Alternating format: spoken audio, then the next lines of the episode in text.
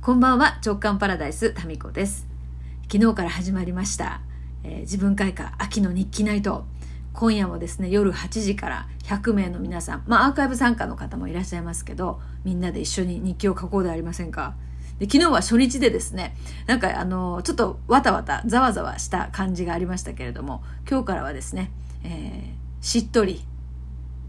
自分と向き合う時間っていうのを取っていきたいなと思っております。まあ、1時間っていうね、非常に短い時間の中で、えっ、と、半分は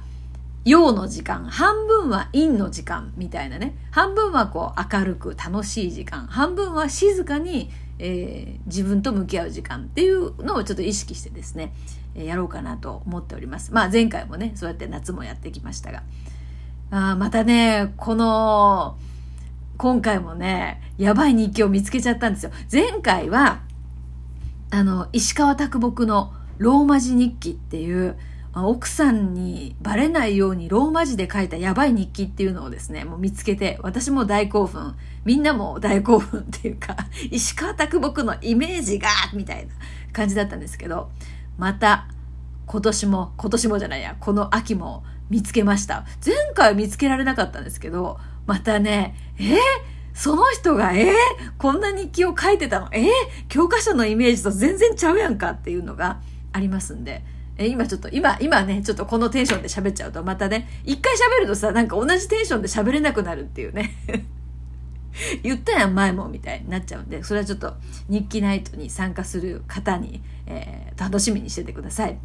えーっと、まあ、その日記ナイトは日記ナイトとししてえーっとですね今私がハマっているもの、まあ、全然話が変わりますけどは実は YouTube のとあるチャンネルなんですよ。で私ねなんか YouTube で面白いチャンネル見つけると一時そればっかり見るっていうね傾向があるんですよね。うん、で今ねハマってるのが黒柳徹子さんの、えー黒柳徹子の気まぐれ TV っていう番組。ご存知ですか？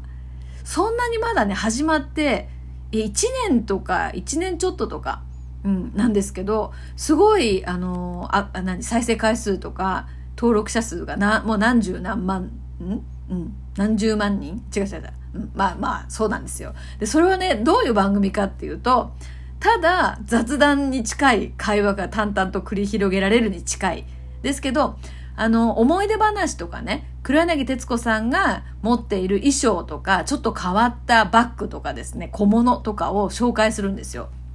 でその、えー、2人でやってるんですけど徹子さんにインタビューするえっ、とね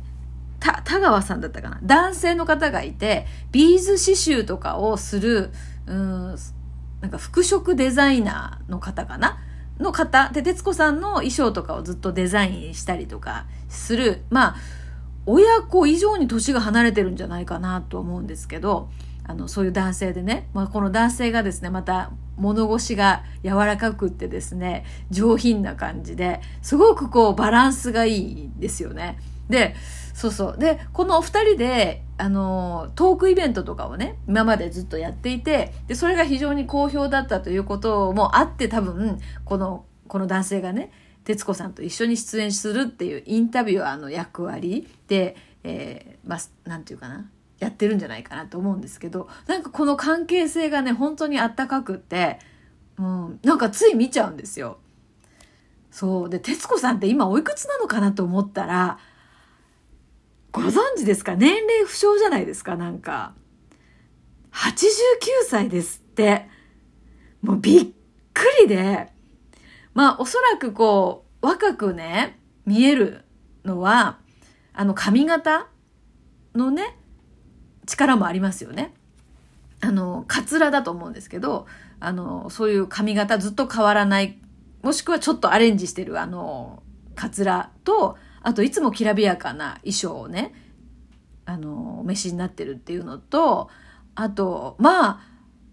頭がすごく、まあ、こういう言い方するとすごく失礼かもしれませんけどもうすごい冴え渡ってますよね。いやーすごいなと思ってだって私が子供の頃から『徹子の部屋』ってありましたもん。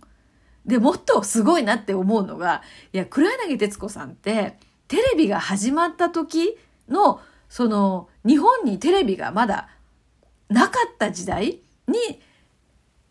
そののの NHK に最初にこう入って、テレビに最初に出始めた女優さんですよね。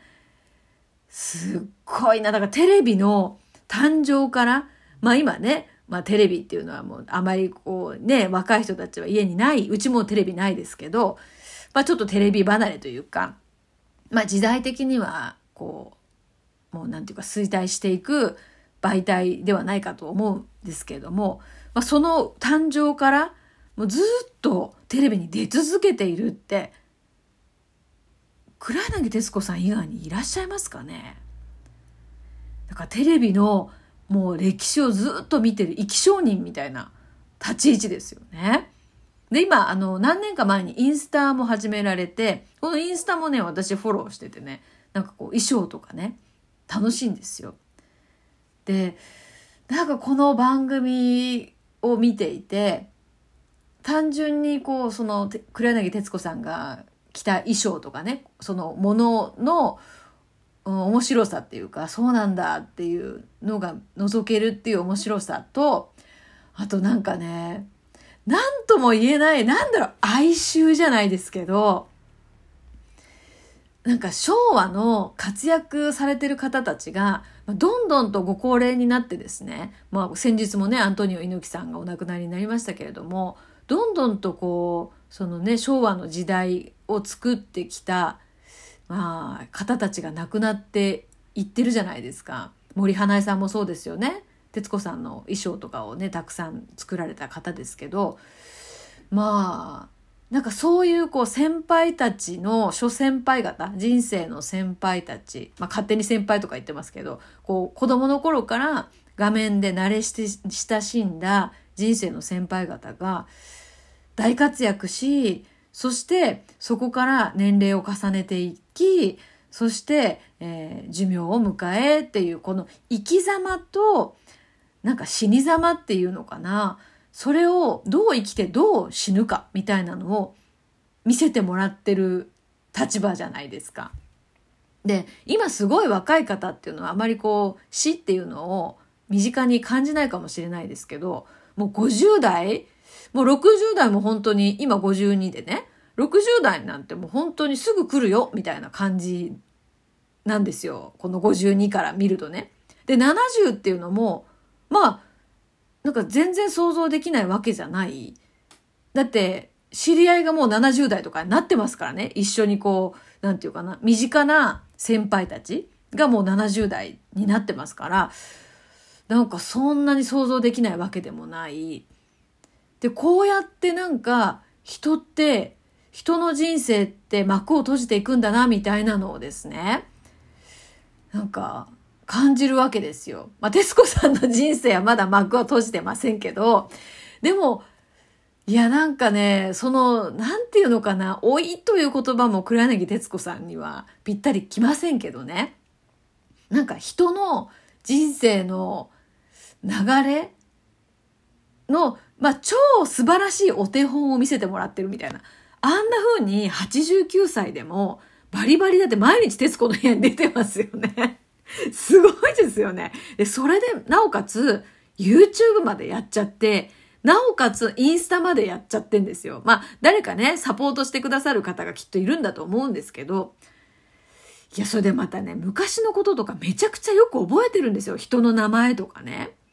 で、時々忘れちゃったりしてるのがあるんだけど、まあ、そんなのなんか普通ですよ。多分、私なんかもう本当に1年前のこととか怪しいですからね。それでいくと、よく覚えてらっしゃるなっていう感じと、またね、なんか、こうちょっと変わったものが出てきたりとかすると、興味をそこに示すっていうか、まあ、枯れない好奇心ですね。これが多分ね、なんていうか、こう今もう元気で活躍されてる秘訣でしょうね。だって2021年、去年とか、オーケストラと一緒に朗読、窓際のトットちゃんの朗読やってましたからね。まあ私も今週末ね、えー、オーケストラ、まあ7人ぐらいのオーケストラアンサンブルと一緒に、まあ私は朗読で出るんですけど、なんかね、そういうちょっと規模感は全然違いますけど、なんかこう朗読とか、インタビュアーとか、なんか好奇心がずっとあるとか、ちょっと変わったものが好きとか、変わった人が好きとかね。で、本筋ではない、ちょっとしたところに興味関心がいってしまい、なんか、話がそれまくるみたいなところが、なんていうのかな。なんかちょっと自分の中にあるものを黒柳徹子さんに感じてしまうですよ。まあ恐れ多くもね。なのでもう会いたい方のトップに入ってるんですよ。ずっとね。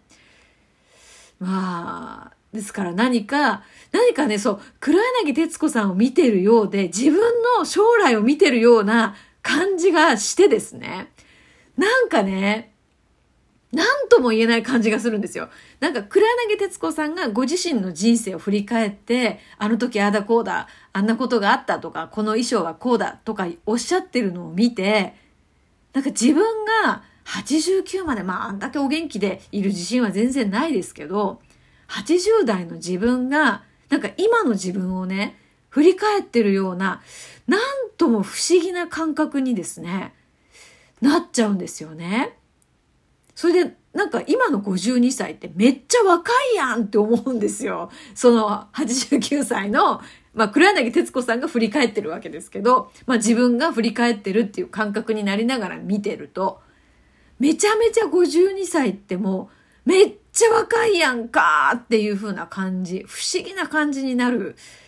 ですよ。まあ、ちょっと同世代の皆さん、もしよかったらですね、黒柳徹子さんの気まぐれ TV を見てみてください。で、なんか、ちょっと不思議な感じになるっていう感覚ね、わかるんじゃないかなと思いますので、まあなんかそれぞれ見て感じたことがありましたら、ぜひ何を感じたかっていうのを教えていただきたいなと思います。はい。それでは今日はこの辺で、日記ナイトの方は夜8時にお会いしましょう。それでは。